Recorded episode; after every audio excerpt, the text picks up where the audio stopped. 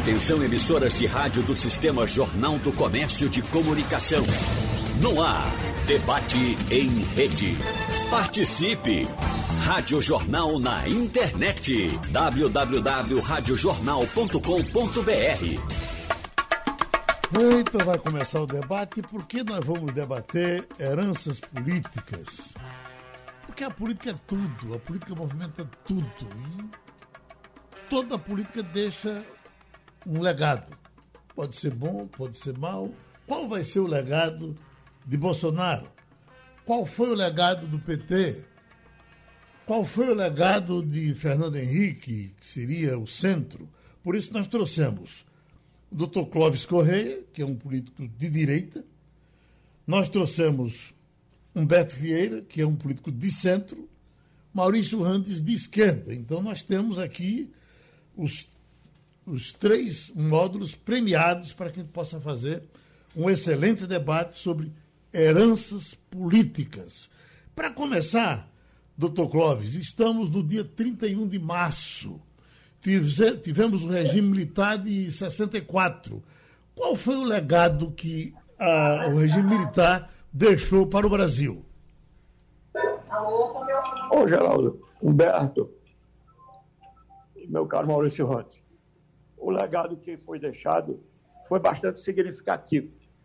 Primeiro, porque o Brasil estava na 47 posição e a Revolução Democrática é, trouxe o país para a sétima economia do mundo. Além do mais, demonstrou honestidade, é, respeito à pátria, respeito aos valores do, do nosso país. Então, eu acho que isso foi o fato. Eu vivi isso Geraldo. Hum. Eu vivi isso, eu estava era estudante da Faculdade de Direito, quando passando na Conta da Boa Vista, eu via o, o Almir Braga e o da rede ferroviária, paravam os três e traziam os camponeses para desfilar na Conta da Boa Vista com faca, foice, ameaçando todo mundo. Era um, um caos, um desrespeito. O presidente da República, João Goulart, totalmente entregue, uma insubordinação completa. Então o país não podia caminhar para esse sentido. E o que eu fico triste é que o caminho, o, eles estão voltando para o mesmo caminho, é? trazendo o país para a corrupção, para o desrespeito, para a falta de autoridade. Então eu quero dizer a, a, aos ouvintes da, da, da Rádio Jornal, a você, Geraldo, a Humberto e a Maurício Rantes, que eu vivi isso. Eu tenho 76, vou fazer 77 anos. Em 64, eu estudava direito. Quando ia para a Conta Boa Vista, eles não ia passar a Condalmeiro já toda tomada. Os trens da rede ferroviária a serviço da agitação da baderna. Então, não tenho dúvida de que a Revolução trouxe um marco extraordinário. Agora, muita gente não conhece, muita gente critica, muita gente se beneficiou, tem muita gente aposentada aí com 35 mil reais, porque era, o regime era tido como autoritário. Como autoritário? Que os presidentes da República foram todos eleitos pelo Congresso Nacional, inclusive com o voto de Ulisses Guimarães. Então, Geraldo, eu sou um entusiasta daquele período revolucionário. E volto a dizer, porque como estudante, né? Podia dizer, não, agitador, eu via eu tô, o temor que eu tinha de correr sangue, de agressões. Então eu sou um felizardo de ter assistido tudo isso. E volto a dizer, foi um grande legado. Está aí o Itaipu binacional, que foi construído na época da Revolução. O, o, o, uma série de vantagens que nós tivemos de desenvolvimento que tivemos na época da Revolução. Bom, aí nós podemos seguir na ordem cronológica, porque quando terminou a Revolução, nós tivemos o, o centro no poder. E é por isso que vamos trazer um de centro para falar com a gente. Qual o legado do, do governo do PSDB, um governo de centro, doutor Humberto Vieira? Bom dia, Clóvis. Bom dia, ouvintes, bom dia, Geraldo, bom dia, Maurício. É, Geraldo, primeiro, antes de eu falar, deixa eu falar um pouquinho em cima do que Clóvis falou. Foi não. Ah, você, a, a gente não pode também esquecer, quando a gente fala em legado, em herança, a gente tem que ver os dois lados. Então, o, o, o período militar também gerou um uma grande respeito aos direitos individuais, o uso da tortura, e a gente não pode esquecer disso. Então, a gente não pode é, é, ter o dilema do desenvolvimento diante da democracia. Eu acho que a democracia é um valor, um valor superior tá certo? a, todos, a todas, todos esses elementos. Então, é, eu queria apenas fazer essa ressalva, porque a gente não pode esquecer também as novelas, imaginar só, só um lado aí, tá certo? E é, quanto a essa questão de corrupção, a gente tinha diversas denúncias de corrupção na construção da ponte Rio-Niterói, na Transamazônica, tá certo? Então, é isso. Agora, quanto à parte inicial, vamos dizer assim, da redemocratização, que você, a gente tem que, desse período, a gente tem que considerar a, os dois anos de Itamar Franco. Os dois anos de Itamar Franco foram dois anos em que a gente fez uma certa concertação, embora o PT não tivesse aderido ao, ao governo, participado do governo, mas você tinha uma certa concertação diante do, do quadro que nós vivíamos com o impeachment de Collor, e ele foi um preparatório para o que aconteceu. O grande legado do, do, do governo Fernando Henrique é a estabilidade econômica. Então, ele, ele fica. A, a, legado do, do, PSDB, depois de um período gravíssimo de, de, de, de inflação, inflação quem viveu sabe, né? inflação de, de, diária, é? em que quem tinha capital jogava no overnight e tinha menos, menos, menos consequências financeiras sobre, sobre seus ganhos mas o, o trabalhador que não, não, não, tinha, não tinha como aplicar o seu dinheiro e gastar, tinha que gastar imediatamente, sob pena de que seu salário no, no final do mês valer muito menos do que valia no início. Então, o, o grande legado do, do, Fernando Henrique, além de um acesso à estabilidade econômica, ele, ele, eu acho que o governo Fernando Henrique foi quem consolidou a Constituição atual. Né? A, gente, a Constituição é de de 89, né? Na, 88, 89, a implantação. E ele entra em 94, então tinha cinco anos, então acho que a, a consolidação democrática da Constituição, da nossa Constituição, e a estabilidade econômica são os grandes legados do, do governo Fernando Henrique. Agora, todo governo, viu, Geraldo, tem, seu, tem, um, tem sua herança e, tem, e, na sua herança não só tem coisa boa, não. Uhum. É, Clóvis é advogado e ele sabe que quando, quando a gente vai, vai fazer os inventários, tem as dívidas e tem os bens. Né? Então, todos os governos têm suas dívidas e têm os bens. O governo de Fernando Henrique saiu carregado também por conta das privatizações, o início das privatizações, muitas denúncias com relação aos, aos, aos leilões de privatizações, né? A gente vai para vai, vai a República, início da República, aí tem o início da República, consolidação da, do, dos estados. No entanto, a gente teve a política de encilhamento de, de, de, de Rui Barbosa como ministro da Fazenda, que levou o, o Brasil a uma crise econômica no início da, da, da, nossa República enorme. Então, todo, todo, todo, todo governo tem, tem o seu legado, mas tem sua herança vamos chamar assim, do lado negativo. As, os, os, os, o patrimônio que nós, na, com a morte, deixamos e as dívidas que nós deixamos também. Então, é isso, é isso que a gente, a gente tem, tem que ter consciência. Não existe nenhum governo que é totalmente bom, nem um governo que é totalmente ruim. Tá certo? Então, é, é, é isso a gente vai levando cada um. Eu acho, por exemplo, que o Clóvis não falou, o, o, o, governo militar, inclusive, foi elogiado pelo presidente Lula. O presidente Lula, mais de uma vez, já falou isso, ele implantou o princípio do planejamento, do planejamento governamental, que é o, o Brasil não tinha esse princípio estabelecido. Então, a Clóvis não falou sobre isso, mas é, é, são que você tem legados estruturais e legados conjunturais. Esses legados conjunturais de fazer obra, de infraestrutura, são legados conjunturais, alguns com efeitos enormes estruturais, como, é, como o Cláudio falou, Itaipu, e outros com efeitos meramente momentâneos. Então, é, é, a gente tem que ter sempre essa visão de que na, nada é, é, o céu ou o inferno. Né? A gente, aí quando você me coloca, eu vou falar com alguém de centro, eu estou mais ou menos aí. Nada é o céu, nem nada, nem nada é o inferno. A gente está tá sempre tendo os dois espectros. Em qualquer situação política, em qualquer situação econômica, você tem sempre os dois espectros. Bom, o deputado Maurício Randes, é, hoje não é mais do PT, mas foi do PT, começou na esquerda, continua sendo de esquerda, mesmo agora estando fora do PT. É defensável o legado da esquerda, o legado do PT que temos no Brasil hoje, deputado? Bom dia, Geraldo. Bom dia, Humberto Feira de Mello. Bom dia, Cláudio Correia. Bom dia, ouvintes da Rádio Jornal.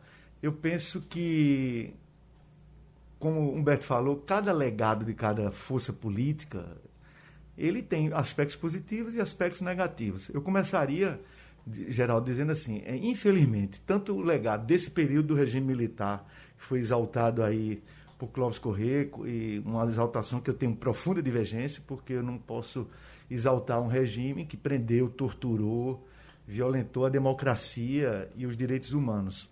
Então, o legado do regime militar é muito negativo.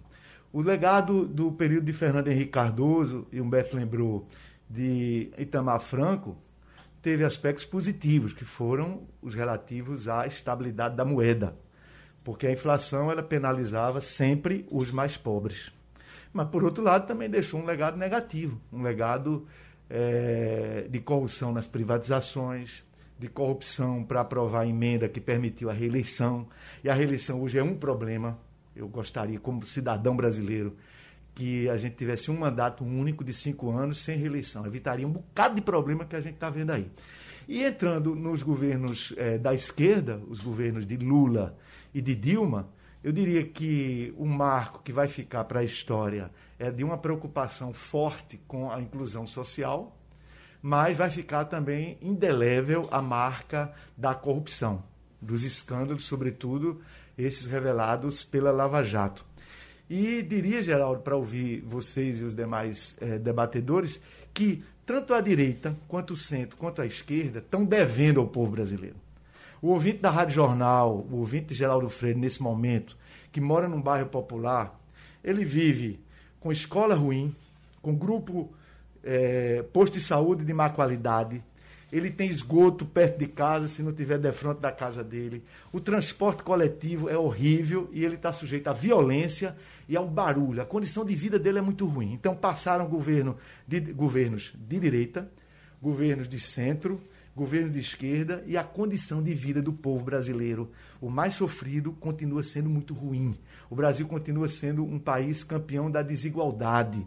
O Brasil que é tão sofisticado, tão desenvolvido para quem está lá na Faria Lima em São Paulo, mas para uma grande maioria de brasileiros, o Brasil ainda é muito ruim. Então, eu acho que todos nós que de alguma forma participamos dessas forças e desses governos ou desses parlamentos, diríamos, deveríamos fazer uma autocrítica. Onde é que erramos? Porque com muito discurso, com muita narrativa, com muito autoelogio que a gente vê dessas três forças, desses líderes, desses presidentes e ex-presidentes, o fato concreto é inapagável. O povo brasileiro continua vivendo muito mal. E ele se expressou e não foi compreendido na época pela presidente Dilma, em julho de 2013, quando a juventude, sobretudo, da periferia das grandes cidades no Recife, a partir da, da, de uma insurgência contra o aumento do transporte, mas ele ali foi à rua, teve aquele grande movimento que essas elites políticas não compreenderam. Não entenderam, não, mas não tem nenhuma força política por detrás dessas mobilizações. Aquele era um grito de insatisfação, de basta, do jovem pobre da periferia, das pessoas que viram muito discurso, viram muita narrativa e não, não viram a melhoria de condição de vida sua. Então isso é que a gente devia estar pensando agora. Então fica todo mundo agora já preparando uma narrativa para disputar a eleição, ou seja, muito mais preocupado em ocupar cargo, espaços de poder e não fazem a autocrítica, a análise que deveria ser feita. Por que é que a maioria do povo brasileiro continua ainda vivendo muito mal? Porque não foram feitas mudanças estruturais que podiam ser feitas. E aí eu, como um, um, cidadão, como advogado, como intelectual de esquerda, quero dizer que a esquerda tem muita culpa de não ter mudado as estruturas que produzem a desigualdade, que produzem a injustiça social, que produzem a exclusão, que produzem a favela, que produzem o transporte lotado, a falta de saneamento. A esquerda teve no poder durante 16 anos e não foi capaz de mudar essas estruturas. Não são políticas sociais é, que aliviam, que poderiam mudar radicalmente esse quadro. Não mudamos e teríamos que fazer autocrítica por isso. Do ponto de vista da, da, direita, ela nem se propõe a promover essa igualdade social. E aí, por que a esquerda fracassou em fazer a transformação profunda da vida cotidiana do povo brasileiro, votou a extrema-direita com esse desastre de governo que é Bolsonaro, que é tudo menos um governo preocupado genuinamente com os problemas da população que mais precisa do Estado. Deputado Maurício Randes, uh, o senhor teve uh, quantos mandatos? De, de... Três mandatos de Três deputado mandatos. Federal. O seu último mandato, o senhor deixou mais da metade do mandato, depois de um esforço enorme que é ganhar uma eleição, e o senhor ganhou bem a eleição. E aí eu lhe pergunto, o que foi que fez com que o senhor se desencantasse tanto naquele momento, a ponto de fazer uma coisa que raramente se faz, deixar o mandato pelo meio e dizer, não quero mais? Tem tudo a ver com essa análise que nós estamos fazendo agora. Você lembrou, Geraldo, um episódio que foi a minha renúncia ao cargo de deputado federal, meu terceiro mandato, em 2012 foi num episódio é, de muito autoritarismo do Partido dos Trabalhadores, da direção, que fez uma intervenção, desrespeitou a militância, mas era um gesto de reação muito mais profundo do que o autoritarismo naquele episódio da discussão da sucessão municipal do Recife, ao então prefeito João da Costa. Eu ali eu estava descontente com o autoritarismo, eu já vinha dizendo internamente, e já em alguns debates aqui, no seu programa, Geraldo Freire, na Rádio Jornal, em outros debates que eu participava até em escala nacional, eu já vinha dizendo que estava faltando a mudança estrutural, a mudança estrutural da política, a mudança estrutural do Estado brasileiro, que hoje ele é um, um fomentador da concentração de renda, ele impede o desenvolvimento e a distribuição de renda que nós precisávamos. E eu vinha dizendo tudo isso. Então, eu, aquele gesto meu de renúncia foi dizer: olha, eu dei a minha contribuição durante três mandatos para deputado federal, minha vida toda de militante, vou continuar como cidadão militante, mas eu não quero continuar participando de um jogo político que vale tudo, que parece que as pessoas estão ali só querendo os espaços de poder. E as mudanças estruturais que precisam ser feitas não estavam sendo feitas. E disse isso, meu querido Geraldo Freire, disse isso ao presidente Lula, pessoalmente, numa conversa a dois. Eu disse, presidente, está na hora do senhor parar de reclamar do governo de Fernando Henrique Cardoso, parar de reclamar do governo da ditadura militar e o nosso governo, naquele tempo eu era do governo, né? eu era um deputado da base aliada, fui e líder. era o governo de Dilma, né? É, mas é, não, essa conversa que eu estou me reportando ah, ainda certo. foi no, no, final do segundo mandato do presidente Lula. E eu, líder da bancada do partido do presidente, eu liderava um grupo de 87 deputados, era a maior bancada de deputados federais é, no Parlamento Nacional, e eu estava cobrando ali do presidente da República que fizesse as reformas estruturais da política para não precisar de centrão corrupto, de política corrupta e que fizesse a reforma do Estado, para que o Estado fomente o investidor, para que o Estado realmente invista na educação, na saúde, no saneamento, na segurança pública e não perca o seu dinheiro no meio do caminho para as burocracias que são criadas, que se autosservem do dinheiro do contribuinte. Eu dizia isso ao presidente Lula. Presidente, o senhor não, já está aí há sete anos. Não dá para ficar reclamando mais nem da ditadura militar, nem de Fernando Henrique Cardoso. É para mudar esse Estado. Porque se o senhor mandar as reformas estruturadoras do Estado, da economia e da política, eu disse para o presidente Lula, vamos ter aí uns 150 deputados que, como eu, não fazem questão de ser deputado, não. Eu já sou deputado, mas não quero mais ser. Não quero passar a vida toda sendo deputado federal, não. Que venham outros. Disse assim para o presidente Lula. E o senhor manda, presidente Lula, reformas estruturadoras do sistema político, repito, do Estado e da economia. E aí vai ter deputados como eu que vão matar no peito. O povo brasileiro vai matar no peito. E nós vamos fazer reformas estruturais. O senhor, presidente Lula, foi eleito para fazer essas reformas estruturais. E o senhor não está fazendo. Vamos parar de reclamar só dos outros. Guaracina Torre diz Sinceramente, doutor Maurício Rantes, votei em Lula quatro vezes, em Dilma duas vezes, acreditando que iriam mudar. E o que foi que aconteceu? Corrupção. Depois vem Márcio, que diz o seguinte: o fanismo ao crime, ao crime de morte, tortura, estupro, tão, é tão ruim quanto perdoar a corrupção ou manter a desigualdade. Depois vem José, aqui do bairro de Pau Amarelo. No momento, precisamos é, de um futuro presidente que não seja nem de direita, nem de esquerda, de preferência de centro, que trabalhe valorizando o povo e valorizando os dois lados. Voltamos para o juiz Clóvis Correia. O que nos diz agora, doutor Clóvis? Olha, Geraldo, eu volto a dizer o que ainda reportando-se um pouco a revolução, O que a Revolução nos livrou foi do que está acontecendo na Venezuela. Não é? Quando seu Lula, seu Fernando Henrique Cardoso, que permitiu a criação do Fórum de São Paulo, era exatamente isso que está acontecendo na Venezuela. O povo sendo fugido, fugindo de lá porque não tem emprego, quem é contra manda matar. Isso é que eles querem fazer aqui no Brasil. Não está tá claro isso. E foi, aconteceu isso nos países totalitários, eles partem usando a democracia para implantarem o comunismo. Né? É isso que, que a gente tem. Eu que vivi em 64, eu estou vendo beirando isso, o que eles querem praticar. Né? O nosso presidente da República é um, um homem, um capitão do Exército, mas um homem honesto, que está fazendo uma administração profícua, sofrendo horrores por ser honesto. Só, agora mesmo ele está sendo garroteado pelo, pelo Centrão, né? que ou ele, ou ele cede ao Centrão, não a corrupção, mas ele quer cargo, quer influência. Já escolheu o ministro Supremo, que foi indicado pelo, pelo, pelo pessoal do PP, lá do Piauí. Né? Agora vem de novo com a vaga de Marco Aurélio, quer influir na indicação do ministro. É, é complicado, realmente, Geraldo. Humberto e, e, e, e Maurício fizeram uma análise realmente que todos, todos os governos têm seus erros, seus fracassos. Né? Agora, a obstinação desse presidente da República de implantar a honestidade no governo, da seriedade, do respeito ao dinheiro público, isso é o que é o fundamental. Agora, ele está sofrendo horrores, porque não solta dinheiro para parte da imprensa, que é uma imprensa marrom, que gosta de, de se beneficiar do dinheiro público, ele está sofrendo horrores. Solta uma entrevista que é contra ele. Não é? Agora, vai partir para fazer um governo sério. Encontra, volta a dizer, a maioria do Congresso Nacional que exige cargos, a ponto dele, inclusive, ter que descer para levar o presidente da Câmara na garagem do deputado, do, do, do, da, onde saem os carros das autoridades. Eu nunca vi um presidente da República descer acompanhando o presidente da Câmara. Saiu de lá e foi criticar o presidente da República. No dia seguinte, ele pega o carro e vai lá na casa do presidente do Senado.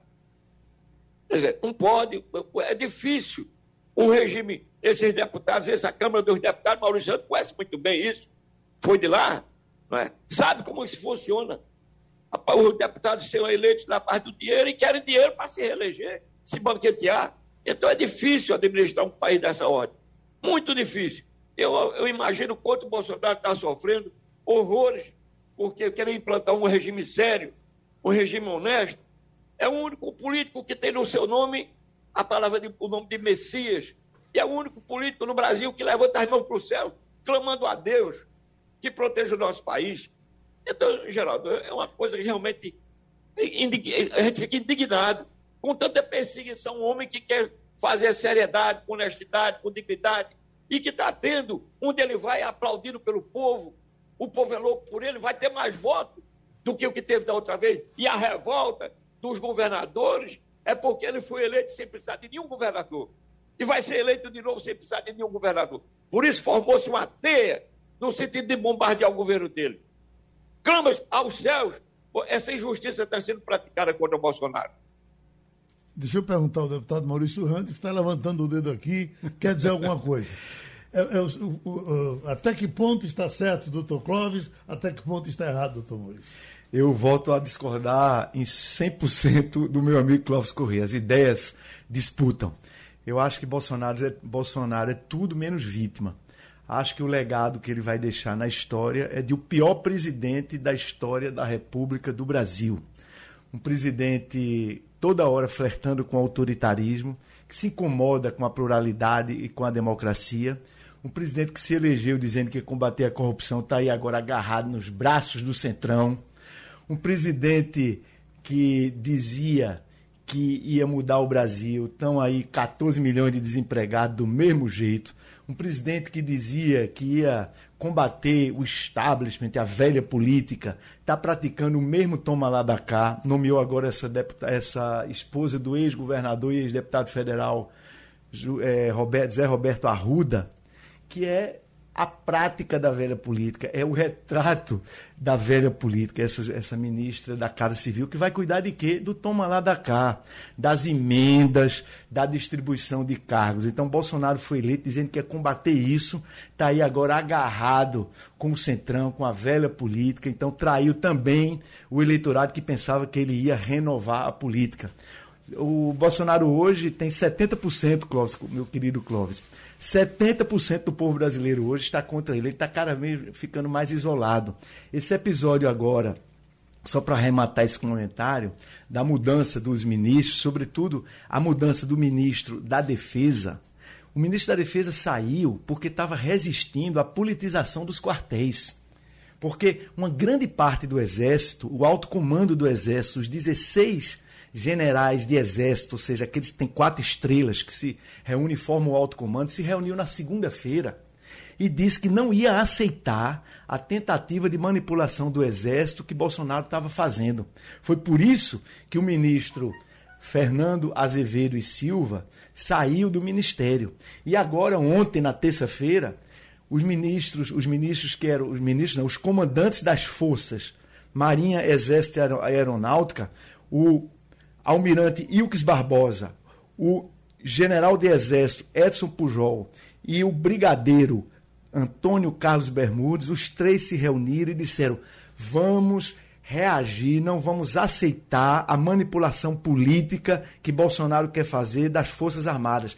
Por isso que eles iam sair e aí Bolsonaro demitiu. Na história do Brasil nunca houve uma demissão conjunta, o presidente da República demitir o general do Exército, comandante do Exército, o almirante comandante da Marinha, o brigadeiro comandante da Aeronáutica. Os três comandantes militares foram demitidos por Bolsonaro no seu arrobo autoritário, que quer dominar o Exército para usar para sua agenda. Ele só pensa em reeleição. Por isso que eu comecei dizendo aqui, Geraldo Freire, que o ideal era que não tivesse reeleição. Ele talvez se preocupasse em cuidar do povo brasileiro, sobretudo numa pandemia, porque ele vai entrar na história do Brasil como o presidente que estava lá no momento mais difícil da vida nacional, a crise sanitária, 300 mil mortos, e parece que ele não se incomoda com os mortos. Ele não teve a capacidade de liderar, como Angela Merkel, como outros governantes no mundo tiveram, de liderar a mobilização nacional para planejar a vacina. Se ele tivesse planejado em julho e comprado vacinas, a gente estava hoje com uma população muito mais vacinada. Hoje só tem 8%. Quantas pessoas morreram porque o presidente da República, seu Bolsonaro, não coordenou, não assumiu a responsabilidade que lhe cabia de coordenar o esforço nacional para planejar a oferta de vacina quando ela precisava. Portanto, vai passar para a história do Brasil como um governo desastre, tão desastroso que vai ser o pior governante da história do Brasil. Vamos para a balança, vamos para o meio, vamos para o centro. Doutor Humberto Vieira, os, a direita Olha, falou, Geraldo, a esquerda né? falou, o que é que o centro diz? Nesse ponto aí do governo Bolsonaro, aí eu estou 100% com, com Maurício Randes, tá certo? É, é, nós temos um presidente tosco, desculpe, Clóvis, tá certo? Não vou entrar na fé de ninguém, mas quero lembrar que a maioria da, da, da, das guerras do mundo foram feitas em nome de Deus, tá certo? Mas eu não quero questionar o nome da, da fé. Essas 300, essas 300 mortes, 300 mil mortes, tá certo? Ele, ele, antes de entrar no governo, ele colocou que, enquanto a ditadura matou 443, são 443 mortos pela ditadura, ele disse que ela falhou porque devia ter matado 30 mil. Então, uma pessoa que tem a morte como, como, como forma de resolver os problemas. É que ele não está realmente preocupado com, com, com a morte dessas pessoas. Não está essa, essa, essa questão que seria um, um, um homem contra a corrupção. A gente tem que lembrar que metade do tempo dele ele gasta para tentar proteger os filhos que estão envolvidos, claramente envolvidos, se vão ser condenados ou não vão ser condenados, isso são, são questões formais do processo penal, tá certo? Até agora, é, todas essas decisões que exclui uma prova, exclui outra prova, são todas questões de, de, de, de fundo formal processual não existe nenhuma, nenhuma de, fundo, de fundo real. O que evidentemente existia era rachadinha. Não estou dizendo que só ele fez isso, não. Tá certo? Isso é uma prática, isso é uma prática no, no, no, no legislativo, no legislativo nacional. Então, também esse, esse, essa, esse discurso de que ele é um homem contra a corrupção, ele é com.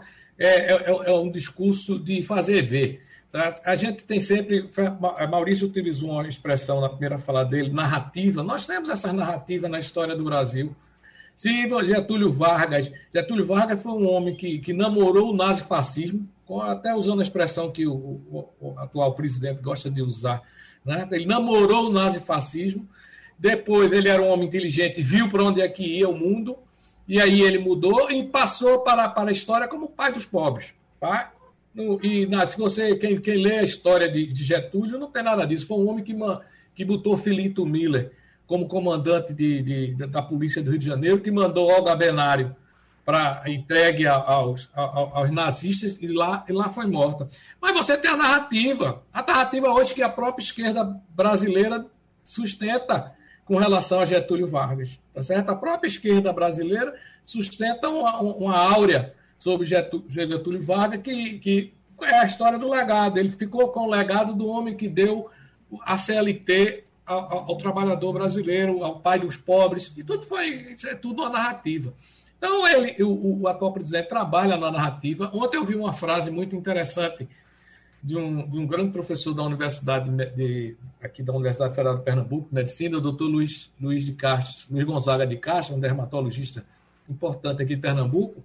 Ele usou uma frase ontem para mim, conversando, e ele disse: Humberto, mais do que genocida, é a defesa da eugenia. Vamos para a rua, vai ter que morrer, os fortes vão ficar. Esse é o discurso da seleção natural, da, da eugenia, gente. O, o, o, os nazistas mataram os deficientes físicos, mataram os deficientes mentais. Tá certo? Tudo isso foi morto pelo nazismo porque era custo para o Estado manter essas pessoas.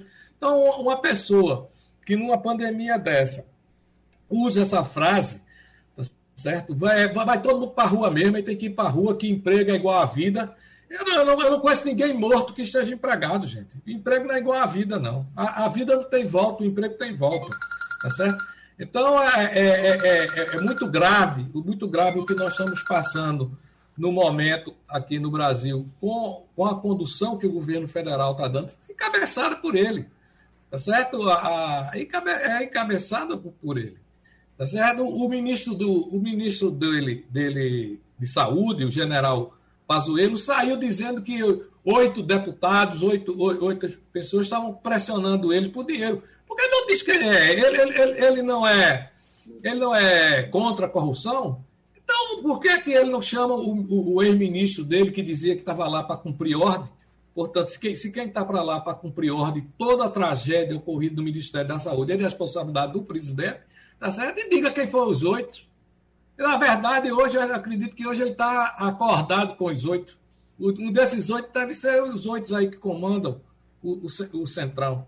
Então, a gente, a gente, a gente vive de uma narrativa, uma narrativa complexa, que cada, cada um faz o seu. O, PT fez a narrativa dele, a, a, Dilma fez a narrativa dela, o governo Dilma teve a narrativa, Fernando Henrique teve a narrativa, e, e, e o, o Bolsonaro tenta fazer a sua narrativa. Agora, o que se uma análise isenta que nós estamos acontecendo é isso: é, é um governo autocrático que vive namorando o golpe, que, que não tem essa, essa preocupação tão grande com, com defesa de corrupção, né? não está nem aí.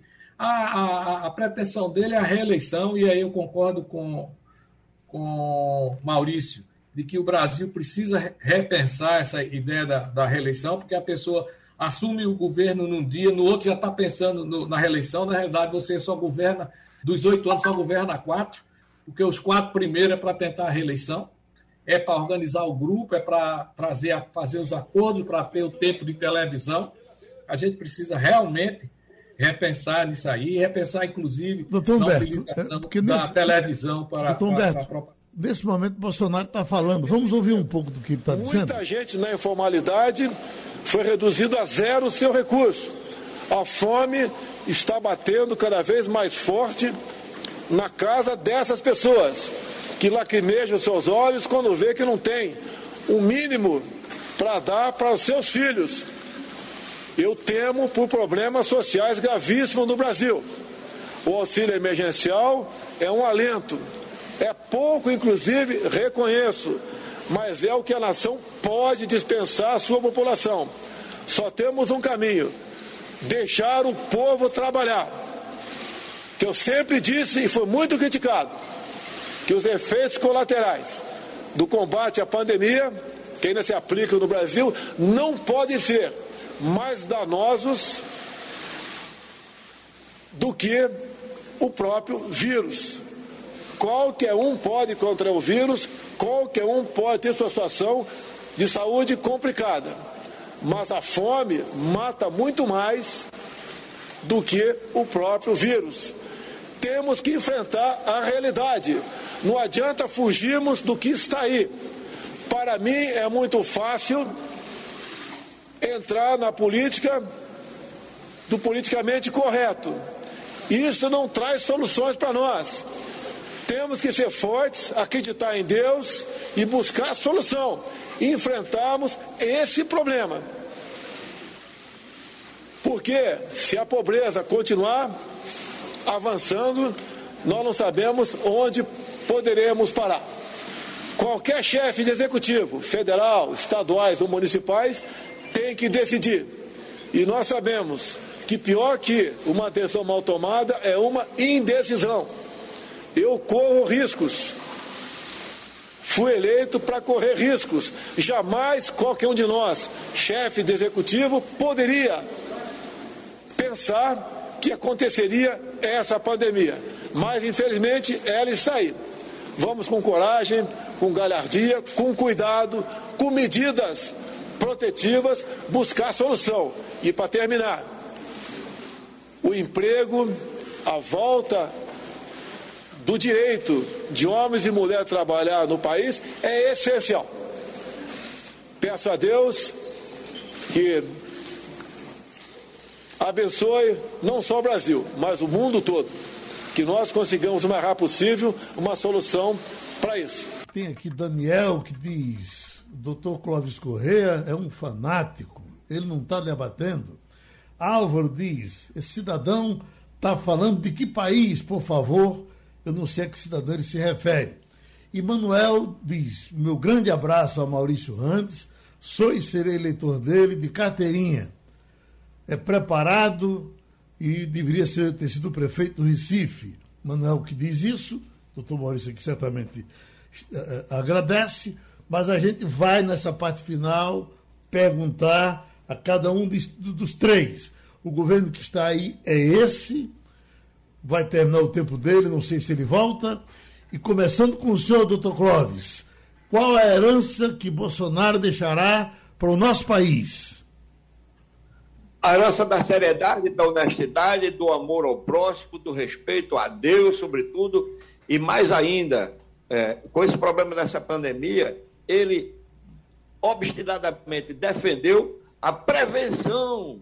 E não quando a pessoa chega no hospital. Ele pregava é, é, como, como uma forma de enfrentar essa pandemia medidas preventivas, coisa que eu uso. Não é? Eu uso zinco, uso vitamina C, vitamina B, tomo banho de sol.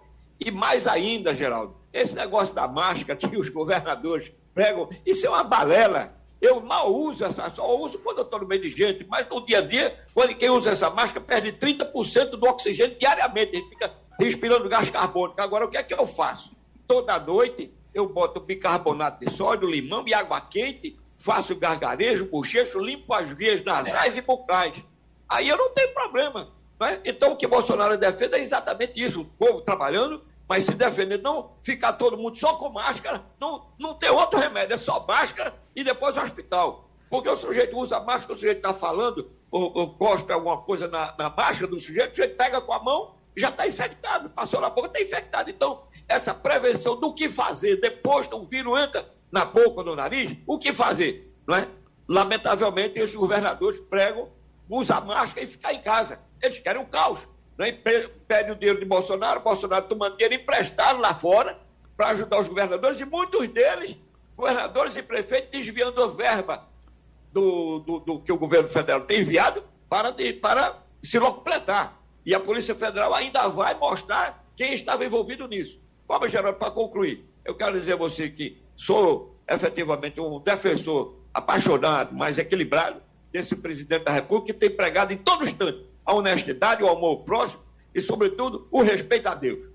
Doutor Humberto Vieira, O senhor já disse que todo governo tem altos e baixos. Eu lhe pergunto, nos altos e baixos, o que sobrará do governo de Bolsonaro como herança para o Brasil?